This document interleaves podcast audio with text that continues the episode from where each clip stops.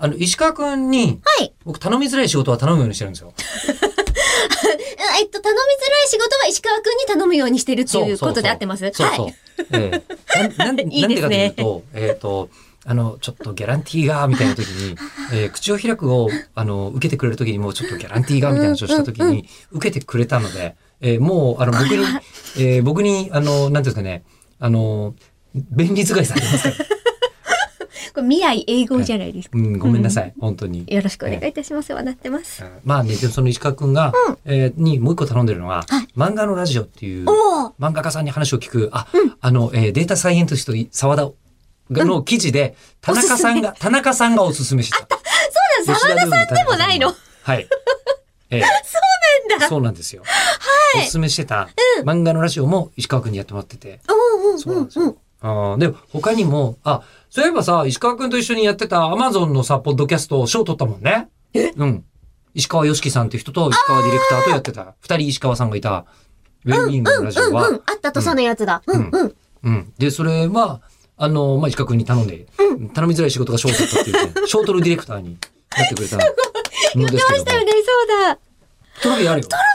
あおうん。ーはでい、そちょっとのね後で見よう。うそんの石川君が、はいえーこん今月、はい仮面とつさんという漫画家さんと、我々は一緒に、えー撮ったんですよ。でも面白かった、めちゃくちゃ。すっごい面白かった。っめっちゃ好きていうのをさっき、えりこさんから聞いて、びっくり。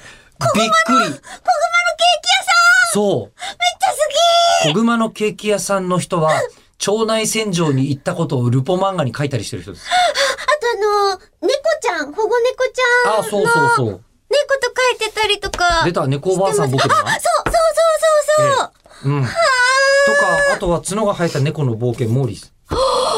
みたいな、え、めっちゃ綺麗。